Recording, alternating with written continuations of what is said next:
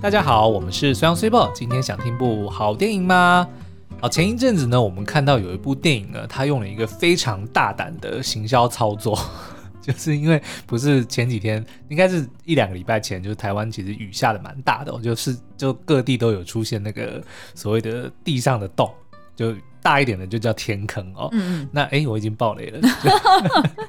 然后呢，因为这部电影它就叫做天坑，我们就看到呢，它在这个 Facebook 上面就是在举办这个特映会的地点，刚好就跟这个新闻上报道说，哎、欸，出现陆地上出现天坑的这个地方，哎、欸，符合哦。我们就觉得哇，它实在是非常的大胆，竟然用这样的实事来操作。嗯，那可是后来呢，就是我们去看了这部电影之后，发现它非常值得推荐。嗯嗯，好，那呃这一部呢，我会觉得它不是只是一个搞笑的黑色灾难喜剧，嗯，我觉得它在里面也包了蛮多社会议题，对。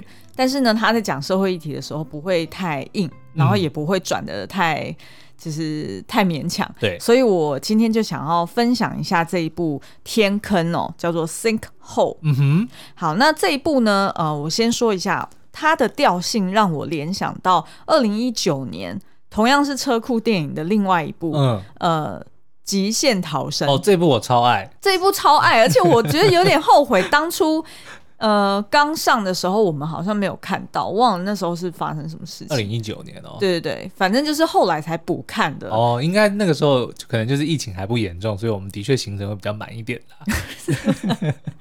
意思就是现在太闲。没有啦，而且那个时候其实我说实在还不认识曹正奭啊，哦，因为后来是看了那个《机智医生生活》之后才被他圈粉，所以如果那个时候就已经知道他哎是他主演的话，那一定是手刀跑去看的。对，那那个曹正奭呢，他那时候在。在呃极限逃生里面，他演的就是说，他以前自己是登山团，就是登山社团的那种精英啦。嗯、那结果没想到，就是呃毕业之后，他求职不顺利，然后就一直窝在家当宅男。欸、他不是去当医生吗？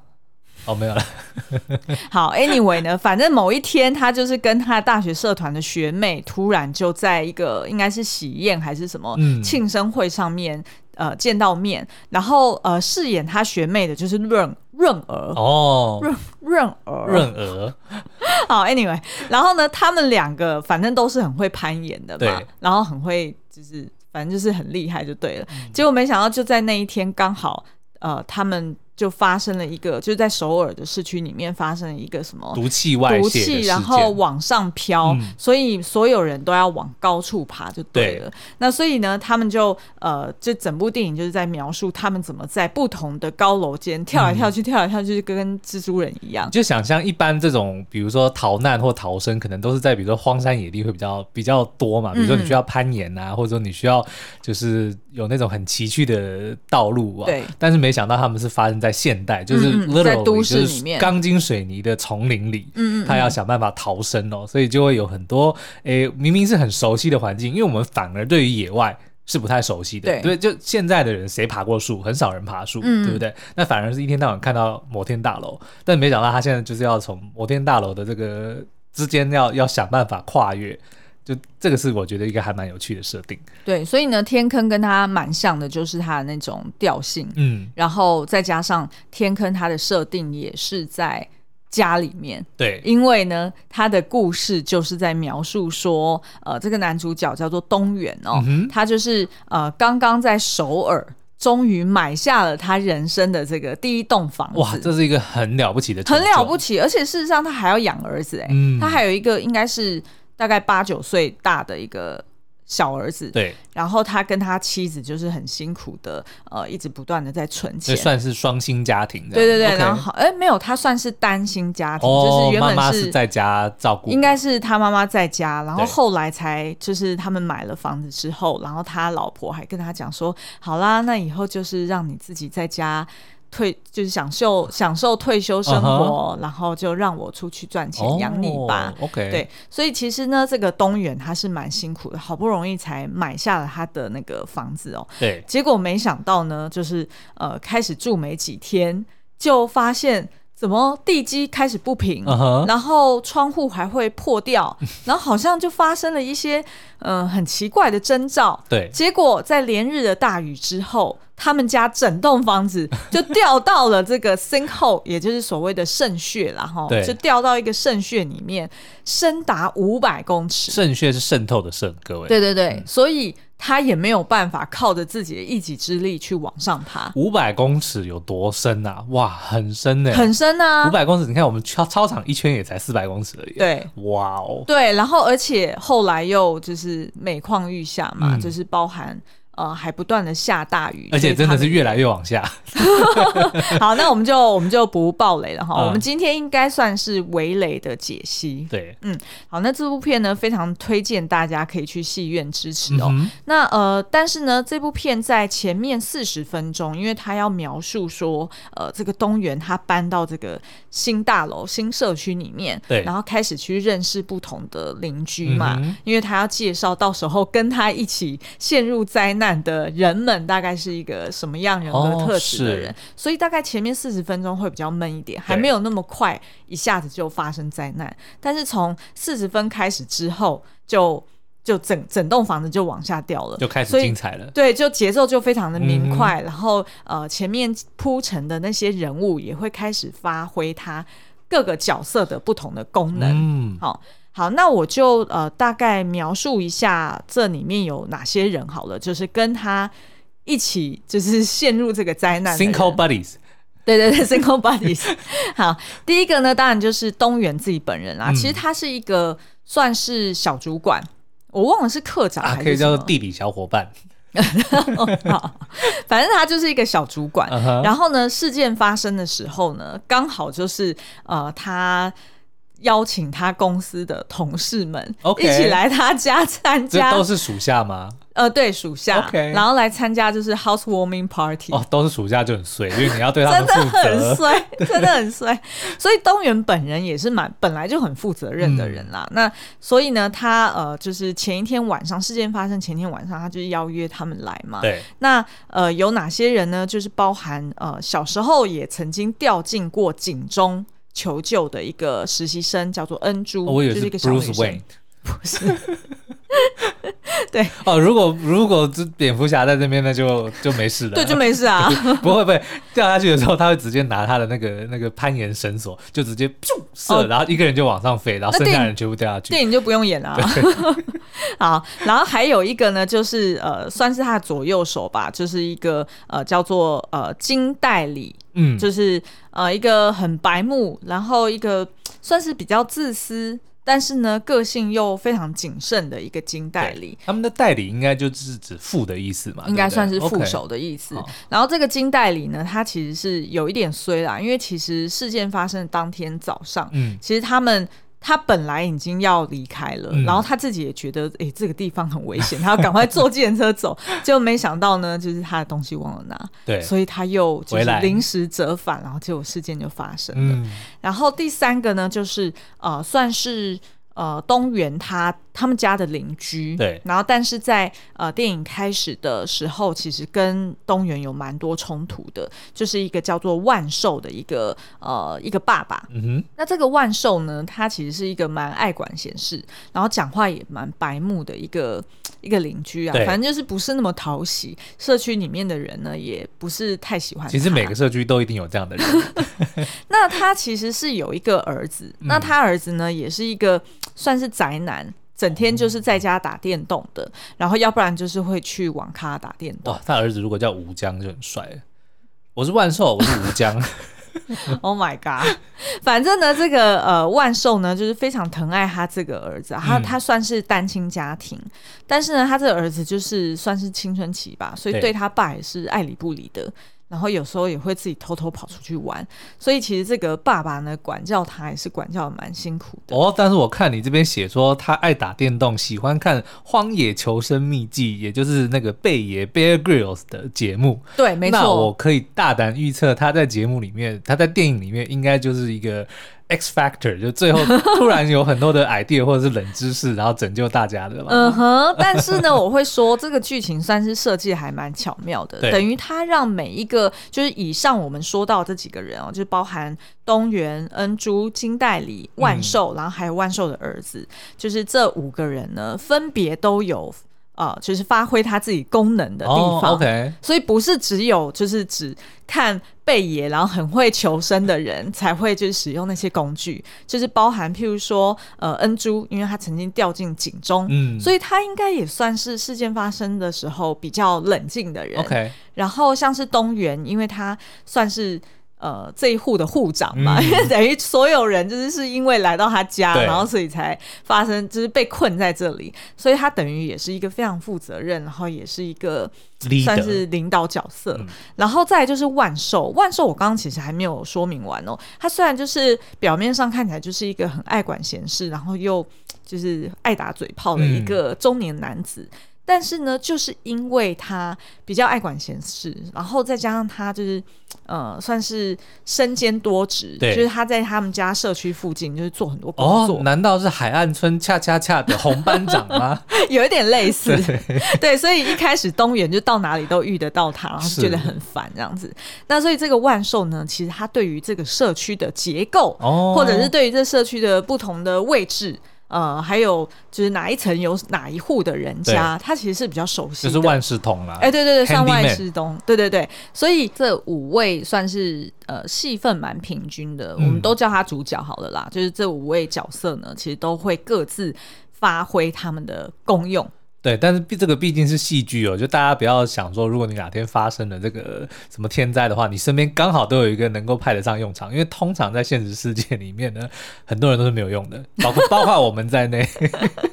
所以我本来想要问你、啊，只能靠着别人来求生。对，所以我本来想要问你啊，如果你是路人，嗯，然后你只是刚好经过这个社区，然后结果你就一起掉进去了，对，那。如果是你，你会？我会先去找万寿，因为他最了解这一切啊。哦。就等于说，如果这个社区，你一定是先找，比如说总干事，或者是这个理事长，或者是这个管理员之类的，因为他最知道什么东西在哪里嘛。哦。对不对？然后他也认识人啊，比如说你如果刚到这个社区，你都谁都不认识，你也不知道要干嘛。但是管理员，比如说，哦，我知道哪一户哪一户是医生，哪一户哪一户是消防员，哦，对不对？是。你一定是先找他，他才能帮你去找别人嘛。没错，没错。然后再来。可能就是因为万寿他很疼爱儿子嘛，嗯、所以一定会把儿子绑在身边，所以就买一送一。哎，对对对对对，然后他儿子又很会求生。是 好，那所以呢，这个就是以上呃讨论到今天的剧情啊，嗯、所以哎，算是围雷，不用担心，短小精干。因为呢，其实你进戏院看的话，其实他。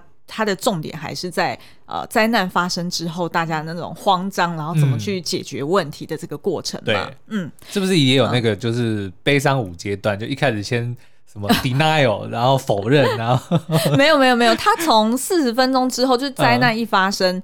嗯呃，马上就节奏非常的明快。对啊，但是就一开始大家还是说，哈，到底发生什么事？然后开始认清现况，然后开始就是什么，也是有啦。一开始一定大家都会 panic 嘛，就想说什么跟什么，然后互相责怪，你干嘛叫我来你家？对对对，你干嘛买这种烂地方之类的？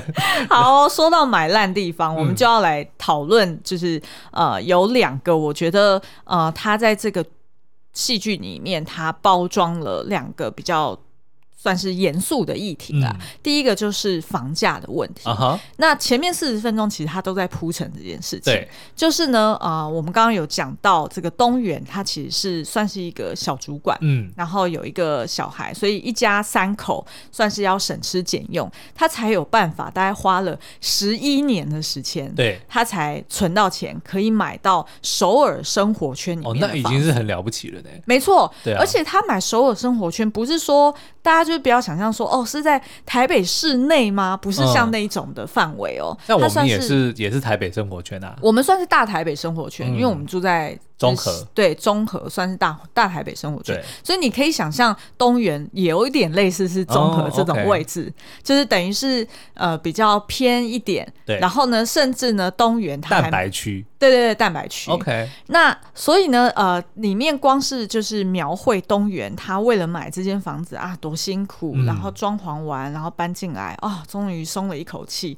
好像终于可以卸下一个人生的重担，对，否则在那之前他都是。得要不断的省吃俭用。殊不知人生就是充满了惊喜，大部分的时候是只有金没有洗。好，然后呢，另外一个他就借由金代理这个角色哦，嗯、呃，金代理这个角色呢，他就是呃，其实是有暗恋他的女同事，但是女同事有来吗？有有有来，但是后来就很早就走了。哦、那为什么呢？因为他失恋了，就是女同事其实是跟另外一位同事有搞办公室恋情。那金代理就非常的难过，于是他后来就是呃，就是因为种种原因哦，我就不描述了哦。他反正就留在东元家。那那时候大家都在那边就是怂恿他说：“那你为什么不就是鼓起勇气跟人家告白呢？”嗯、但这个金代理就说出了一句很现实的话，他就说。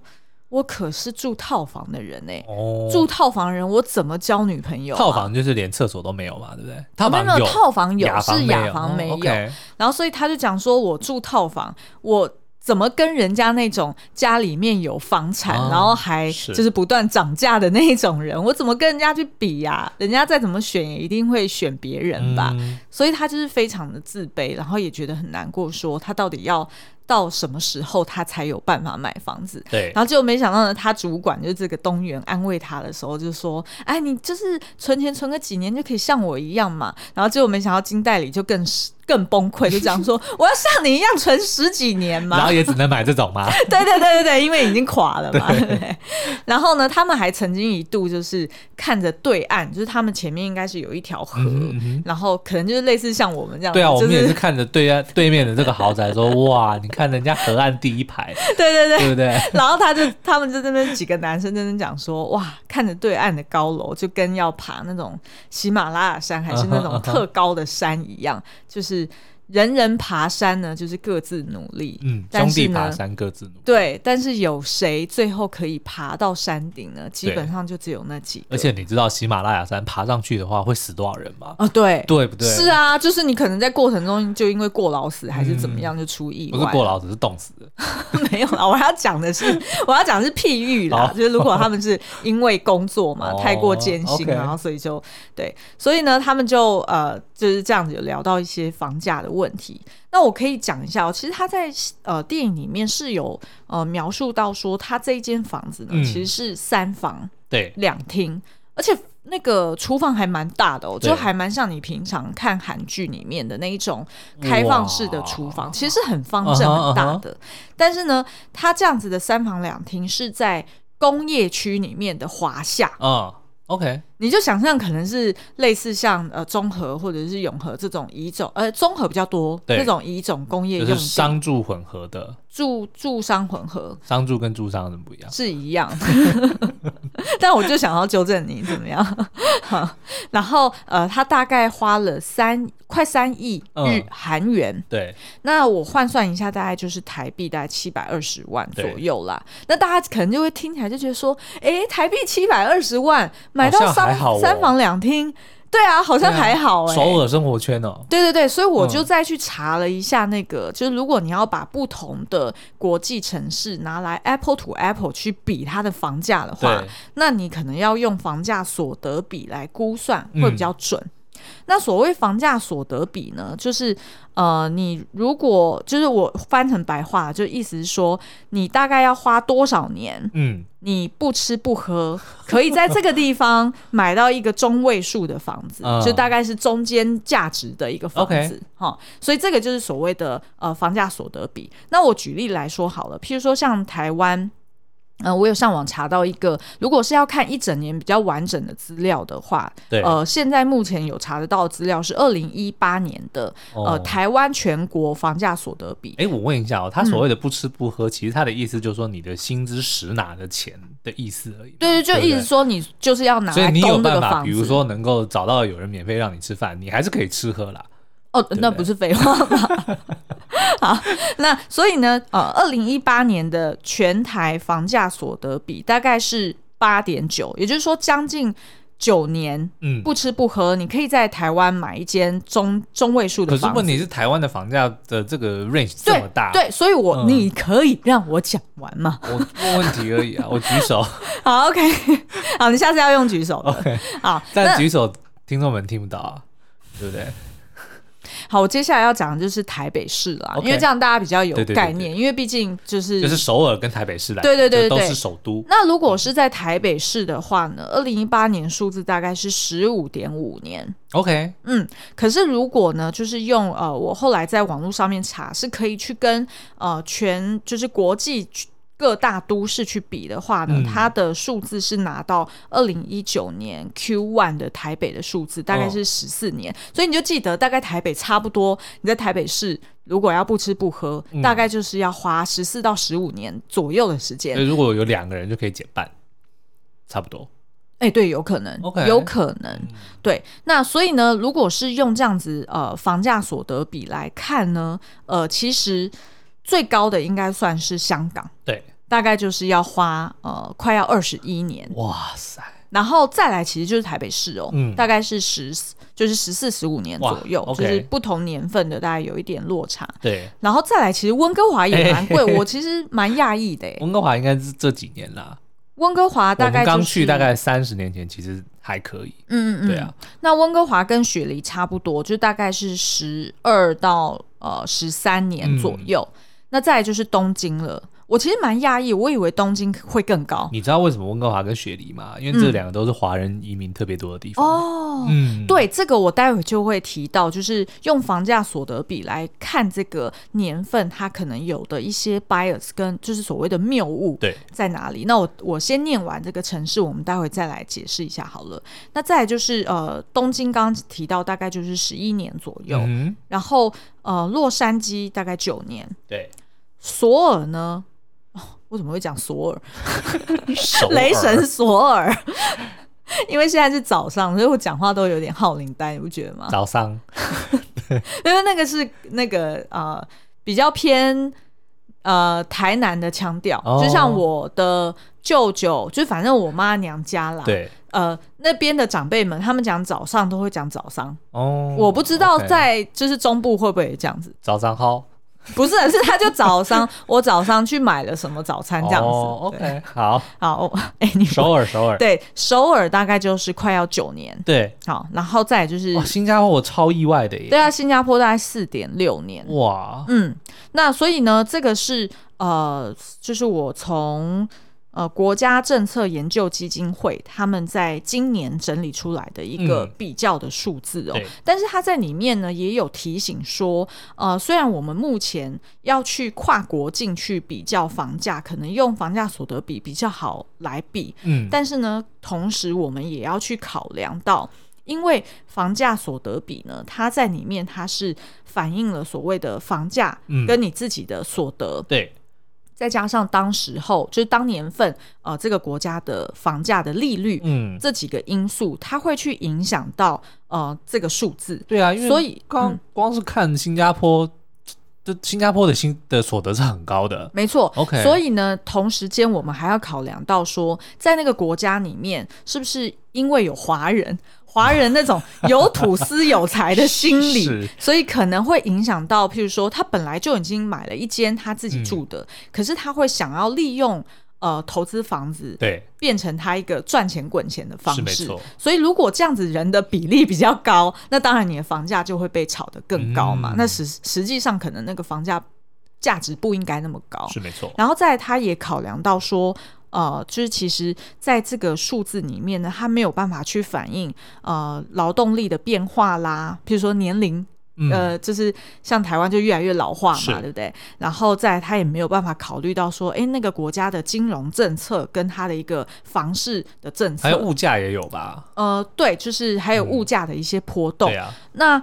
再来呢，还有就是他也没有办法考量到说，呃，房屋算平数其实也有落差。嗯、像台湾就是算虚平，也就是我们会有所谓的公社比。我们公社三十三趴还是三十四趴？我们家三十七。哦，我那时候看到的时候，我就想说。这这还要买下去吗？你知道那时候心有多痛吗？然后我还要自己去安慰自己说啊，还好我们家的柱子没有那么多根，那、哦、只是一根大了一点，所以它的那个占的平数虽然是高，哦、是可是至少在我们规划的时候不会影响到太高很高啊。对，然后我还要再看那个，现在雨遮没有算进去嘛？但是我看那雨遮我，我们买的时候有啊。对。对，哦、然后我那时候就看这个雨遮，我就我就想说，我还要自我安慰说啊。这个雨遮呢，就是如果我到时候发生火灾，我要是要是真的没有地方逃，oh. 我也没有办法，就是有人来拯救的话，我至少可以站到那个雨遮上，我还可以争取我自己求生的黄金时段你知道吗？我还要这样子自我安慰，最后才免责免责，这是要到没有没有办法的无路可退的时候。对对对对对，真的。但是哎，我们自己也是，但是我们那雨遮还真是够大，我们站个人是可以的。对我们。可是你看，我们在中和买房子也跟这个东元一样啊，嗯、我们也算是中阶，就是我当初在公司也算是小主管。对，我们也大概是花了、大主管了，没有了，还好啦。我也是花了，我们也是花了大概十年对的时间，我们才存到钱，可以完全自己自给自足的去 support 一间房子。是没错，就真哎，好好，我继续讲完。所以呢，他就有提到说，呃，像台湾是用这个呃，就是有所谓的。雨雨遮啦，或者是公设啊，对公社，那所以呃，在香港反而它是使用食品制，好像真的很少有国家它是用。就是有公社这件事情的，像其实在，在在加拿大也是没有公社这件事情。对对对对对，对啊。所以呢，这这等于也完全就没有办法是 Apple to Apple 去比。嗯、所以他的意思就是说，像我们刚刚不是有提到，目前看到数字最高的是香港嘛？对。那所以他说，如果台北把这个所谓的呃公社比也一起把这个因素拿掉的话，那其实我们的数字是趋近于至少要加个两三成啊。对对对，对对？是趋近于香港的。所以其实我们。虽然看人家香港人很可怜，但事实上我们 台北人也是香港人赚的比我们多很多啊。但现在应该就比较没有了。OK，嗯，好，OK，所以这个呢，就是呃刚刚提到的哦，就是呃房价的比例啦。所以如果我们要拿首尔跟台北市比的话，就是用一个粗略的去比，嗯、大概你就想象呃首尔大概是台北房价大概六成左右，那已经很相相对轻松了。呃。我觉得这个数字就像刚刚说的，因为我们是用房价所得比去比的。哦、如果我们今天真的在首尔生活，可能也不会觉得轻松到哪里去。没错，没错。所以呢，这个只是一个概率啦。因为我自己是很好奇嘛，因为我就想到说，哎、欸，他说他花十一年存到七百二十万去买这间房子，啊，也没有很。也没有很了不起、啊，没有。但是我们过去十年哪里存得到七百多万？我们存不到七百多万的，呃、我们只存得到头期款、欸。好，Anyway，反正他自己呢，因为他也要养小孩，对，所以他上有老下有小，哦、应该是的确是比我们 challenging 一点啦。对，所以我那时候只是想说啊，这间房子才七百二，那如果是我们，那是不是要干脆跑去首尔买房子？Why not？对对对，所以我那时候才很好奇的，然后就想说，哎，那我来查一下这个房价所得比好了。嗯、所以这以上呢，就是供大家做一个简单粗略的一个参考。Uh huh、那其实如果你对于这个国际房价，或者是对于呃，就是。所谓他们的一些其他国家在面对高房价要怎么去处理，嗯、然后推出哪些政策的话呢？其实我推荐大家可以去找那个有一集《公式主题之夜秀》哦，嗯、他就是邀请了一个呃纪录片的导演，对，然后他同时呢也是联合国住房专员，呃，叫做 Lelani。应该是 Lelani，Lelani，对，嗯、呃，他来做一个访谈哦。那其实呢，他就在这个呃他的纪录片叫做《滚》啊、呃、，Push 这部片里面呢，他就有去呃做用联合国的一些数据，然后他去研究说，呃，伦敦、纽约、首尔、巴塞隆纳。柏林等等大都市的房价，对，还有他们的租金也不断的飙涨，那人民的收入也跟台湾一样哦，进入一个非常停滞的状态，所以呢，各地都掀起了这个所谓的居住危机。嗯、那所以他们就在里面呢，去呃抽丝剥茧。说到底是什么问题？对就至少在那些欧欧美的国家啦。那结果呢？这个导演就发现说，原来他找到一个很大的问题，就是有那种私募基金的这种呃跨国金融财团，他们打着士绅化的口号，uh huh. 就是到处去。不同的国家去并购土地，然后改建成豪宅，哇然后所以呢，才导致这个炒房的状态越来越高，对然后让很多原本住在市市中心的这些居民、中产阶级，他难以负担，只好往外围去搬，嗯、所以才会变成是到处都出现一些什么二线啊或者三线城市。对，那所以呢，这个他就在里面去。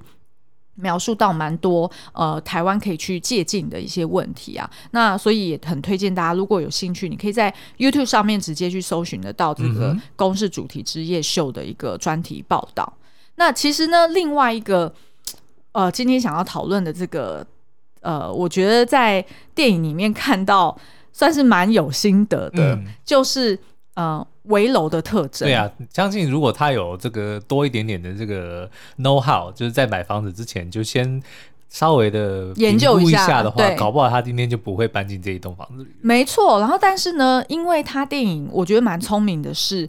他的重点是放在灾难发生之后，所以他一定得要搬进来。所以对，对对，所以他前面看到再多的问题，他一定还是会就是被那个鬼蒙眼，就是不管怎样，我就是要住。他其实呢是呃，我觉得电影很聪明，他其实就是第一幕，他就是。下着大雨，嗯，然后但是呢，呃，这个男主角一家就是在下大雨的当天直接搬进去了，uh huh、所以他电影一开始他就直接让你说，反正他就是要搬进去了啦。对，前面呢，他怎么去看房子，怎么挑房子，我们都不交代，嗯，反正就是一开始他就已经要搬家了，然后就已经直接搬进去，而且呢，看样子他遇到邻居，呃，没有什么不好，所以他也觉得哎，很期待搬进这个新家，是但是就是连日的好雨之后，哎。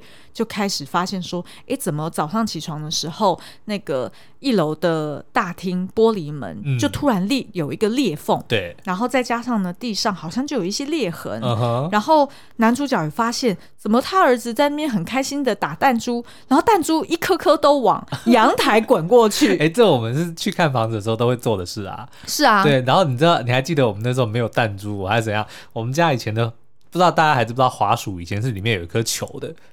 哦，对对对，现在都是光学滑鼠，对不对？对对对。那我们那时想说要去看房子了，没有圆球，就忘了带。灵机一动，哎，我有一个旧滑鼠，里面有一颗球，嗯、然后就带了那个球。是啊。然后就去呃看房子的时候，你就放在地上，嗯、就各个房间你去放地上，然后看它会不会滚。嗯。因为如果会滚，就代表地是不平的。是。嗯。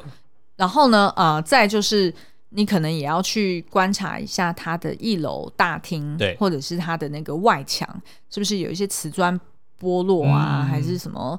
有一点裂痕啊，然后可能呢，关注一下他们的公布栏哦，因为他们通常如果有要修缮，或者是有发生什么问题的话，对对对，那你就看一下，哎，他是不是定期都有在修电梯啦，然后或者是他们挡土墙有什么问题呀、啊？然后还要看一下他们有公布财务哦，就是如果这个社区很有钱，你可以考虑一下。那时候挑房子真的是。挑到有一点绝望哇！我们那时候看了也将近有一百间吧，有一定有、哦、超过超过。那时候真的是绝望到说，嗯，想说是不是真的就，然后就开始不断妥协，对不对？对以前本来说哦，一定要多大，一定要多多少钱，然后一定要什么靠什么设施，然后附近有什么店，都一个一个划掉了。是啊，反正最后只要没有。踩到几个大地雷，嗯，就 OK 了啦。对，再来呢，就是呃，他其实也有描绘到说，这个男主角他其实是要、嗯、呃看到这些围楼的一些征兆的时候呢，因为他才刚搬进去，对，所以他其实自己也很忐忑，然后所以就在上班时间的时候就一直在上网查，嗯、呃，如果是有出现哪些特征，他要就是。呃，就是、要，要做哪些处理？对对对，嗯、所以呢，他还特地回家，然后去呃召开了一个住宅大会哦，嗯、就是等于是呃，就是询问其他的邻居们，是不是也有发生地面不平，或者是你们家的窗户也打不开的问题？对，因为如果真的是建筑开始出现问题，那个窗户的滑轨一定会被卡住，嗯、对不对？嗯、所以呢，他就发现说，哎，有些邻居说，哦，的确是，好像窗户都一直开不了。对，然后也有人说，哦，我不知道，我们家都开。开冷气，所以没有开窗户。但是他就觉得说，嗯、呃，这样子是不是应该要就找人来重新整建，或者是去检查？嗯、但是呢，呃，就是好像主办单位也都说，哦，主管单位也都说，对不起，主管单位也都说，你这样子一定要拿到所有人的签名，就管委会啦。对对对，嗯、要拿到所有人的合可才行，嗯、所以非常的麻烦。所以当他要拿到这些合可之前呢，房子也就垮了。嗯，是。好，那所以今天就推荐这一部《天坑》哦，就是以上我们讨论了几个，包含就是高房价，然后围楼的特征，然后还有如果你要真的遇到不幸，你要逃难的话，你到底要跟哪一个邻居逃难呢？是。好，那这个天坑就是现在正在 on 档的院线片之一哦。那我们最近其实也看了蛮多部院线，也都蛮推的，像是呃漫威的上汽，或者是这个温子仁的这个极恶，我们其实都蛮推荐大家可以去看。所以也是各种不同类型的啦，有超级英雄啊，有惊悚恐怖啊，有这个算是灾难喜剧。对，所以大家可以挑自己喜欢的去戏院，做好防疫的话，可以是好好的享受一下大荧幕的快感。好，那今天的节目就到这边。Cibo 已经想要走了，那我们就下次再见喽，拜拜，拜拜。